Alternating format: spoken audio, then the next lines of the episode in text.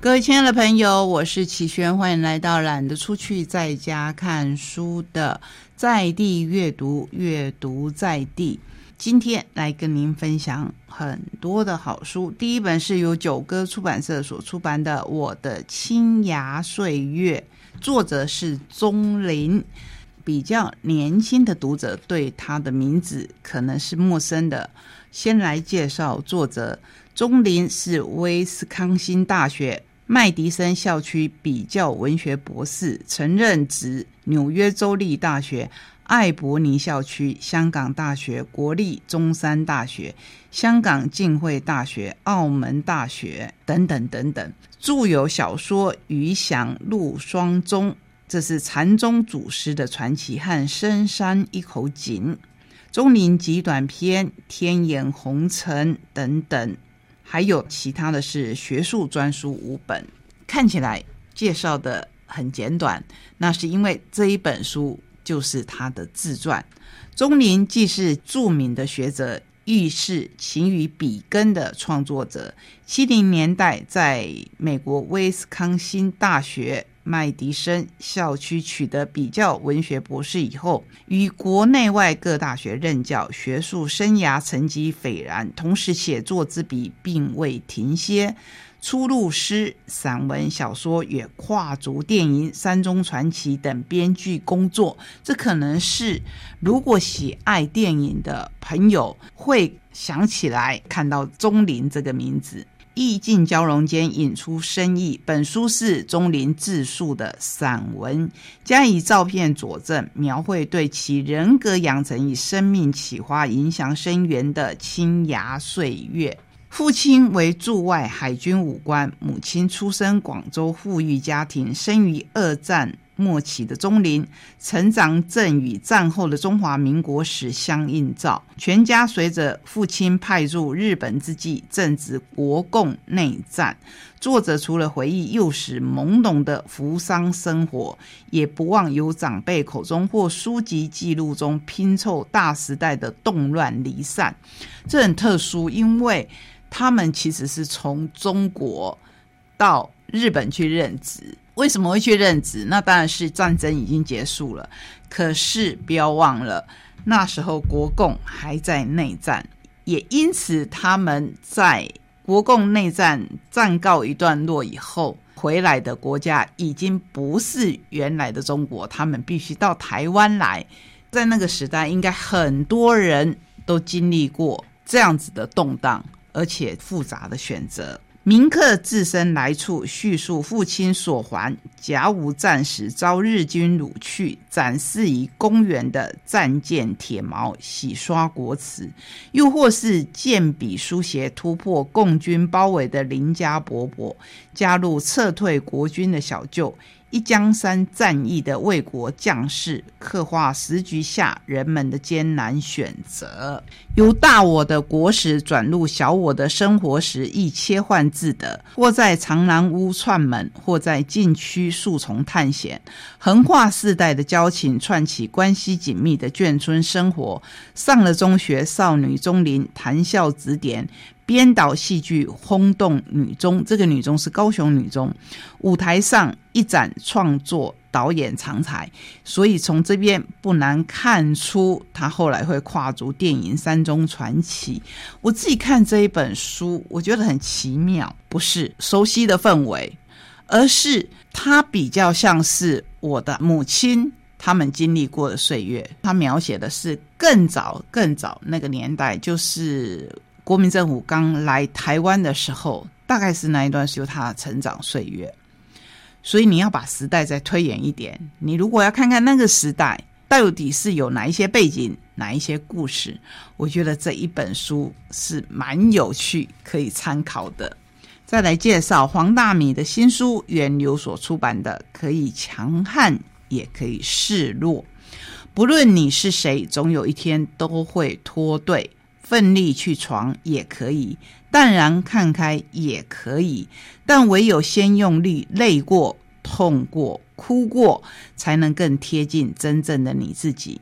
黄大明这么说：“我二十几岁的时候受委屈，总希望有人可以帮忙出口气，更觉得命运刻薄自己，机会老是站在别人那一边，永远没有我的份。三十几岁时爬上更高的位置，凡是针锋相对厮杀，就怕一闪神被踩落下去的就是我。我喜欢这个剽悍的自己，却不知不觉长满一身的尖刺。”也浑身是伤，到了四十几岁才发现，根本不需要事事都争个头破血流，有时放软、装傻、装死，事情就顺顺过去了。我们无法控制别人怎么说、怎么想，能掌控的从来只有自己。不听不看，也就能不想。这么多年，我体悟到，这个世界没有必然的规则，就像人生，也不是只有一条路可走。做人可以刚强，可以柔弱，唯有持续前进，不停的改变，所有的机会都是从此开启。祝福你在未来的人生路上，不断的校正出更适合自己的道路，拥有更淡定的心理与强大的实力。有没有感觉？光是从这个介绍当中，你就会发现黄大米的这本书跟前两本是不太一样的。这本书要说的是。有身段也要有手段，人生的规则我说了算，所以我觉得它是更淡然、更能自处了。里面的文章需要你自己来读，有他的感受，我相信这里面也有跟他差不多年龄的人在职场上、在生活中的感受。我觉得很奇妙。我今天介绍的这两本书哦，啊，一个可能是大我一二十岁之间，一个可能是小我一二十岁之间。那在每一个世代当中，都有每一个世代的故事，每一个世代人的共同风貌。在这样的风貌当中，或许我们可以从别人的人生当中截取一点给自己的智慧，然后不断不断的像大米说的，不断不断的向前进。首先要来跟您分享一本好可爱的书，叫做《滚滚猪大冒险》。亲子天下出版，作者是我们台东的幸运小豪严志豪。我很喜欢看他的书，真的是多彩多姿，也是风貌回忆，不过都一样好看。这本书的书名叫《滚滚猪大富翁》，听起来是不是就很有喜气？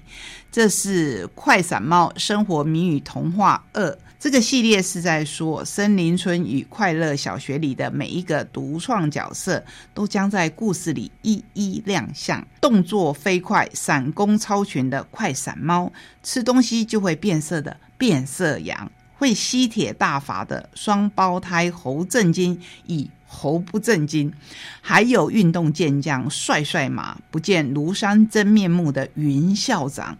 加上听到笑声就会全身发痒的不准笑巫婆，这是第一集，你就会觉得实在是太有趣了。严志豪的创作力很丰富，可以创造出这么多的角色。那第二集呢？第二集还有滚滚猪、碎碎鸡、幸运熊等等创新的角色初次登场哦，包括前面那些角色，还有这些新的角色——滚滚猪大富翁。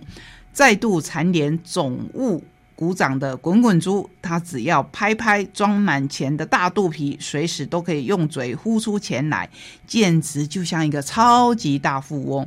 可是滚滚猪最近因为牙痛，痛到呼不出钱来了，好不容易被爸爸拖去诊所看牙，总算可以慢慢呼钱了。现在他不管是五十元、十元、五元或一元都能呼，但一天顶多只能呼十次。刚好今天就要购买班书，滚滚珠要怎么呼才能呼出刚刚好的钱去买书呢？我介绍到这边你就知道，这是一本不只是看起来好玩，还可以让你推理一下的书。不过呢，我觉得这一本书不是适合小朋友而已，也适合我这个数学白痴，因为它每一段故事里面呢，都会把数字带进去，让小孩子从故事里面。去组合数学，像我们刚才在说，滚滚珠它可以呼出五十元、十元、五元或一元，对不对？那今天因为他们要买班书，买班书一定有一定的钱数，那他每一天只可以呼十次，到底要怎么呼？这个组合要怎么组合才能够呼出刚刚好的钱呢？这就是数学题喽。这里面不只是只有这一个题目而已，还有很多有趣的故事等你来看。我们再来看九歌出版社所出版的两本现代少儿文学奖的书，一本是《管中鼠》。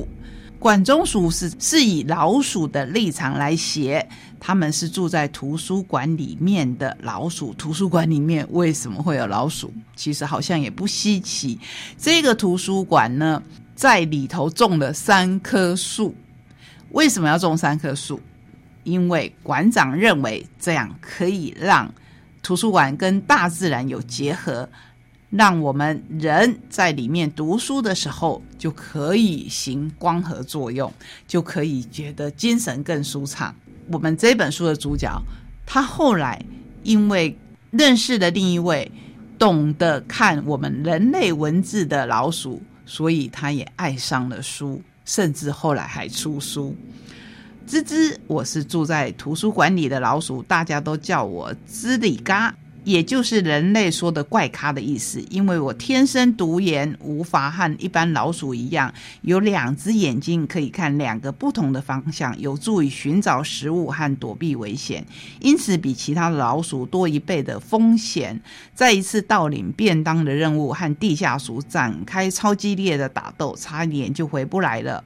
我还有一个怪癖，就是对人类特别的好奇，最喜欢捡一些人类的东西回来。所以不是好奇可以杀死一只猫，而是好奇可以帮助一只老鼠在图书馆里面展开它的冒险之旅。作者是张志怡，插图是许玉龙所画。我们都知道九歌现代少儿文学奖，让我们看到了很多的好书。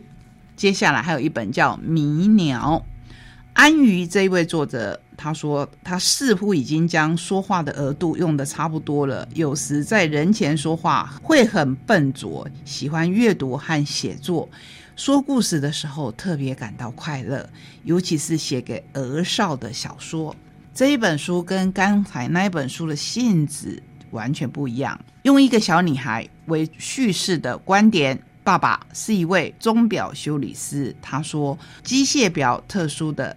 恰哒恰哒的声音是时间走路的声音，那也是可以让我平静的声音。但在爸爸过世以后，工作室里的时钟全都停了，我不由自主地闭上眼睛，想念爸爸工作时的情景，在隐约中听见持续滴滴声的石英表。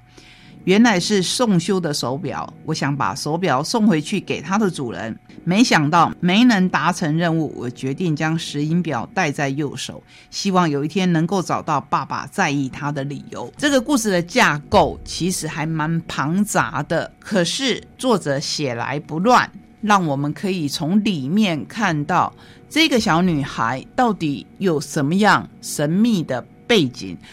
我不是说他很神秘，而是说爸爸的死因到底是什么？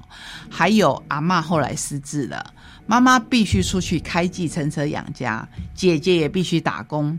姐姐带回来的男朋友看起来有一点像凶神恶煞，因为他有满身的刺青，可是是一个说话非常温柔的善良男子。还有一个很神秘的女孩子会出现在他的身边，她到底是谁呢？跟我们书中主角爸爸的死亡有没有关系？那就要请你自己来看。这是一本相当好看的桥梁书。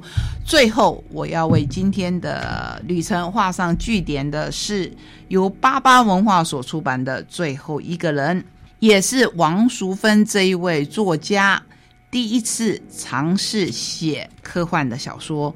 看不到尽头的未来，等待着人们的究竟是毁灭还是希望？而且这本书非常特殊，你可以看到作者写里面一个作者在写这一本书，这样说有没有一点拗口？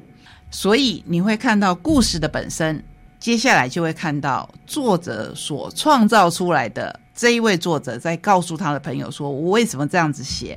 或是他的朋友会问他说：“写到这一边，我好想再往下看哦，是不是赶快再写下去呢？”那最后一个人到底在说什么呢？在说，当人类在地球上的环境走到了尽头，移民到火星的时候，当然这是我们书中作者的假设。可是连作者都生活在一个已经是未来的地球，我们就会有很多的幻想的能力，想说以后，以后我们人类到底何去何从？我们到星球上去生活，会以什么样的方式来生活？复制人这件事情到底可不可以实现？如果实现以后，他到底还是不是原来的那个人？这就是这一本书提出来的构想。我想，当作家他提出一个构想的时候，是希望我们大家一起来参与，不但是看故事，而且也要想想这个事情是不是可能发生，或者我们有其他的想法。都是一个在书里面美好的激荡。谢谢你陪我走今天的旅程，我们下个礼拜同一时间空中再会，拜拜。